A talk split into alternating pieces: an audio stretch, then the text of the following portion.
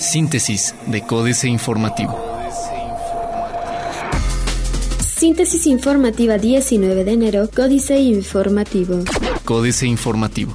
MIPIMES deben invertir más en capacitación de su personal, dice académico de Universidad Anáhuac. El reto de las MIPIMES del país es la capacitación de todo el personal, lo cual es necesario y vital, consideró Luis Alberto Cepeda Villasana, profesor de Economía en la Universidad Anáhuac, quien dijo que de acuerdo con un estudio del INEGI de 2015, en el que colaboraron diversas instituciones públicas, se da cuenta de esta deficiencia. Cepeda Villasana destacó que la micro, pequeñas y medianas empresas son las que tienen la mayor cantidad de empleados y representan un gran número de negocios del país, sin embargo, insistió, son las que menos invierten en capacitación. Marchan ciudadanos contra instalación de parquímetros en el centro histórico. Aproximadamente 100 personas marcharon por las calles del centro histórico de la capital queretana en contra de la instalación de parquímetros en el primer cuadro de la ciudad. La protesta dio inicio sobre la calle San Andrés, rumbo a Tecnológico, por Avenida Universidad. En su recorrido pasaron por las calles de Mariano Escobedo, Madero, Ezequiel Montes, Pino Suárez, Guerrero, hasta llegar a Plaza de Armas. Alfredo Serrano Valdés, presidente de la Asociación de Empresarios y Residentes del Centro Histórico, recordó que a la fecha se cuenta con dos amparos interpuestos contra la aplicación de esta medida de movilidad. Descarta Marcos Aguilar contratación de seguro por robo a vivienda en Querétaro. El municipio de Querétaro no contempla la contratación de un seguro por robo o daños a vivienda como se realiza en Corregidora y El Marqués desde el año pasado, esto al considerar que el gasto que se realiza pudiera invertirse en el fortalecimiento de las corporaciones de seguridad, pues de lo contrario la población no recibe un beneficio de forma directa, puntualizó Marcos Aguilar, alcalde de la demarcación. Son 17 aspirantes los que buscarán ocupar la presidencia de la Defensoría de Derechos Humanos de Querétaro. Antonio Rangel Méndez, diputado presidente de la Junta de Coordinación Política, confirmó que fueron 17 personas las que se registraron como aspirantes para ocupar la presidencia de la Defensoría de Derechos Humanos del Estado de Querétaro por un periodo de cinco años a partir del 12 de febrero de 2017. En rueda de prensa, el legislador panista mencionó que los nombres del total de registrados no pueden ser dados a conocer debido a que en la convocatoria se estableció que serán presentados hasta el próximo 2 de febrero de forma oficial. Sin embargo, varios hicieron pública su intención de postularse, tales como Berenice Sánchez Rubio, Víctor Manuel García Herrera, Rogelio Estrada Pacheco, Araceli Moreno Porras, César Guzmán Pérez y Sergio Arellano Rabiela. El Universal destaca capital por actividad económica, dice Incom. Construirán nueva guardería para la UAC. El gobierno del estado se comprometió a entregar un terreno aledaño al centro universitario para la construcción de la nueva guardería de la Universidad Autónoma de Querétaro. El secretario de Educación en el estado, Alfredo Botello Montes, informó que el gobierno estatal, a través de esta secretaría, firmó y entregó a la Universidad Autónoma de Querétaro y a su rector, Gilberto Herrera Ruiz, el contrato de comodato con el cual se formaliza la entrega de un terreno de 1.815 metros cuadrados en el campus universitario de Cerro de las Campanas a nombre de gobierno del estado con el fin de que allí se construya la guardería para la UAC que da servicio a las alumnas y académicas de la UAC que son mamás. Partidos se llevan 55% de presupuesto del Instituto Electoral del Estado de Querétaro en 2017. De los 134 millones que tiene presupuestado el Instituto Electoral del Estado de Querétaro, solo 45% los aplicará directamente el organismo, pues 73 millones son el financiamiento a partidos políticos. Así lo informó Gerardo Romero Altamirano, presidente del Consejo del Instituto Electoral del Estado de Querétaro, al referir que en este mes el Pleno del Instituto discutirá y aprobará los términos del presupuesto 2017 2017, cuya prioridad es garantizar el inicio del proceso electoral. Diario de Querétaro. Fiesta por el centenario de la Constitución, el 4 de febrero arranca de manera formal el festejo. Marcos donó el 10% de su salario. Desasolve de seis presas y cuatro bordos. Extensa agenda cultural. Plaza de Armas. Iniciará CEDOP obras en el cuerpo norte de Avenida Constituyentes. Como parte del eje Constitución de 1917, la Secretaría de Desarrollo Urbano y Obras Públicas CEDOP del Estado informa a la ciudadanía que a partir de la noche de este miércoles 18 de enero se iniciaron labores en el cuerpo norte de la unidad deportiva de la Universidad Autónoma de Querétaro al crucero de Josefa Ortiz. El corregidor. Preparan la primera feria de empleo dirigida a mujeres. Impulsarán comercialización de productos lácteos. Destina capital 100 millones de pesos para mitigar inundaciones. Rechazan magistrados apretarse el cinturón. La magistrada presidenta del Tribunal Superior de Justicia, Consuelo Rosillo Garfias, descartó que el Poder Judicial vaya a implementar más medidas de austeridad, esto luego de que el gobernador Francisco Domínguez Servién informó que haría un exhorto a los poderes del Estado por el tema del incremento al precio de las gasolinas. Noticias. Necesario analizar los indicadores económicos, dice Alberto Pastrana Palma. Se debe apostar a innovación y conocimiento, dice Felipe Pérez marchan en el centro contra parquímetros. Unos 200 integrantes de la Asociación de Empresarios Residentes del Centro Histórico de Querétaro marcharon por las calles de esta ciudad para exigir al gobierno municipal la cancelación del proyecto de los parquímetros. Esto porque Lina ya aprobó la colocación de estos aparatos, por lo que se puede observar que en las calles del primer cuadro de la ciudad los espacios ya fueron delimitados y solo resta que la empresa concesionaria realice la instalación.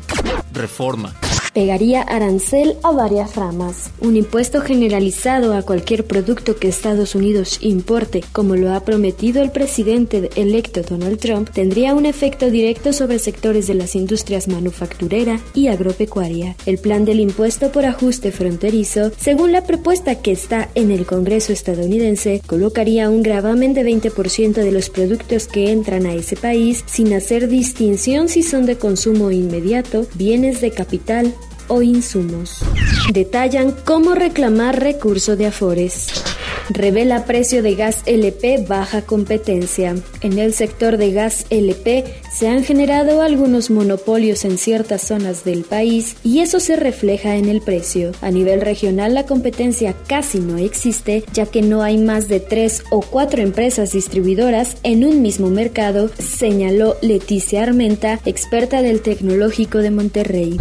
Recetan predialazo a 10% de inmuebles. La jornada. El peso perdió ayer 2% y llegó a mínimo histórico ante el dólar. El precio se depreció ayer alrededor de 2% y llegó a un nuevo mínimo histórico respecto al dólar a dos días de que Donald Trump tome posesión de la presidencia de Estados Unidos. En operaciones de mayoreo, la moneda mexicana cerró en 21.91 unidades por dólar en comparación con las 21.56 de la jornada anterior. Se trata de un nivel récord que supera al marcado el pasado día 11 cuando el tipo de cambio en operaciones interbancarias llegó a 21.90 unidades. Se encareció entre 50 y 90 centavos el kilo de tortilla por el alza de los combustibles. Caen más de 2% los precios del petróleo. Los precios del petróleo cayeron más de 2% a su menor nivel en una semana por un alza del dólar y expectativas de que empresas de Estados Unidos incrementen el bombeo en momentos en que la Organización de Países Exportadores de Petróleo, OPEP, bajó su producción desde niveles récord. La mezcla mexicana de exportación perdió 1.11 dólares, 2.41%, al cerrar en 44.77 dólares por barril. México, preparado para fortalecer la relación con el nuevo gobierno de Estados Unidos. Excelsior. México lanza estímulo para repatriación de capitales. Los programas de repatriación de capitales y deducción inmediata de inversiones entraron en vigor ayer, luego de que la Secretaría de Hacienda y Crédito Público publicó en el Diario Oficial de la Federación los decretos correspondientes. El decreto que otorga diversas facilidades administrativas en materia del impuesto sobre la renta relativos a depósitos o inversiones que se reciban en México está dirigido a personas físicas y morales residentes en México o en el extranjero que hayan obtenido ingresos por inversiones directas e indirectas que hayan mantenido fuera del país hasta el 31 de diciembre de 2016 y su vigencia será de seis meses. Wilbur Rose, futuro secretario de Comercio de Estados Unidos, lleva al dólar a récord. México no ha hecho su tarea, no todo es Donald Trump. La fuerte depreciación del peso no obedece solo a la incertidumbre por el nuevo gobierno de Donald Trump en Estados Unidos, sino que México también tiene responsabilidad en la pérdida de confianza de los inversionistas por haber aumentado abruptamente su deuda pública, no haber recortado el gasto público como se prometió y no dar señales de combatir eficazmente la corrupción, aseguró Manuel Molano, director general adjunto del Instituto Mexicano para la Competitividad INCO. Internacional. Advierten que Trump restaría crecimiento a Honduras si actúa sobre remesas e inmigrantes. América Economía. Honduras crecerá entre un 3.7 y un 3.8% en 2017, dijo el miércoles el jefe del Banco Central del país centroamericano, para quien, en el peor de los casos, la presidencia de Donald Trump en Estados Unidos podría restar hasta un punto porcentual a esa expansión si actúa sobre las vitales remesas. Manuel Bautista, presidente del Banco Central de Honduras, dijo en una entrevista con Reuters que, en el peor de los escenarios, que incluye una caída drástica en las remesas y deportaciones de trabajadores irregulares hondureños, el país crecería alrededor de un 2.7%. Se subestimó el problema de la desigualdad. Jornada. La directora gerente del Fondo Monetario Internacional, Christine Lagarde, admitió este miércoles en Davos que su institución y muchos economistas subestimaron el problema de la desigualdad. Ha habido una dura reacción contra los economistas porque realmente no se preocupaban de esta cosas, incluyendo mi propia institución, dijo Lagarde en una conferencia sobre el malestar de las clases medias. Países de América Latina corren al mercado de bonos antes de que asuma Trump. América Economía. Tres países de América Latina encabezaron este miércoles una arremetida en el mercado de bonos en Estados Unidos con la emisión de más de 5 mil millones de dólares a solo horas de que Donald Trump asuma como presidente de Estados Unidos, según reportes de IFR. Chile, Colombia y República Dominicana lanzaron bonos justo el día después de que comentarios de Trump presionaron al dólar y avivaron el temor a que se abra un periodo de mayor volatilidad. CAF coloca bono por 750 millones de euros para financiar proyectos en América Latina. América Economía. CAF, Banco de Desarrollo de América Latina, emitió el miércoles un bono de tamaño benchmark en Europa por 750 millones de euros, la primera emisión de papeles de deuda en lo que va del 2017, que le permitirá el financiamiento de proyectos en la región. CAF con sede en Caracas, es un importante prestamista para proyectos de infraestructura y desarrollo de los sectores público y privado, así como la cooperación técnica y otros servicios especializados. Otros medios. El mercado de videojuegos para computadoras seguirá creciendo. Google quiere ayudarte cuando tengas mala conexión móvil. Con tarjetas Banorte se podrán intercambiar puntos por gasolina. Jornada. La opción de que un usuario de tarjetas de crédito o débito intercambie sus puntos de recompensa para comprar vales de gasolina fue abierta este miércoles por Banorte en una acción con la que el banco busca ayudar a sus clientes a reducir el efecto del alza en los combustibles, informó la institución. A partir de hoy, los clientes del banco podrán canjear sus puntos de recompensa Banorte por vales de gasolina a una tarifa especial, mencionó la institución en un comunicado. Financieras. Dinero. Sombrío diciembre, empresas recortan a 319.217 empleados, Enrique Galván Ochoa. Las empresas en México recortaron un total de 319.217 empleos en el país durante diciembre de 2016, aunque finalizaron el año pasado con un crecimiento de puestos de trabajo, informó el Instituto Mexicano de la Seguridad Social, de acuerdo con la publicación electrónica Sentido Común Infocel. A pesar de la pérdida de plazas laborales de diciembre, mes en que normalmente se recortan trabajos por un efecto estacional, la creación de empleo en el país fue de 732.591 o 13.7% más que en 2015. México S.A. Peña Nieto, Prueba de Fuego, Carlos Fernández Vega. A partir de mañana, la idílica estrategia gubernamental se topará con la energúmena realidad. Trump se comportará como socio y amigo de México, como suponen en Los Pinos y áreas conexas. Todo apunta a un no rotundo, pero en la apanicada residencia oficial creen en los cuentos de hadas mientras ansiosamente esperan ver de qué tamaño será la gran puerta que tendría el prometido muro fronterizo y qué tan bonita resulta.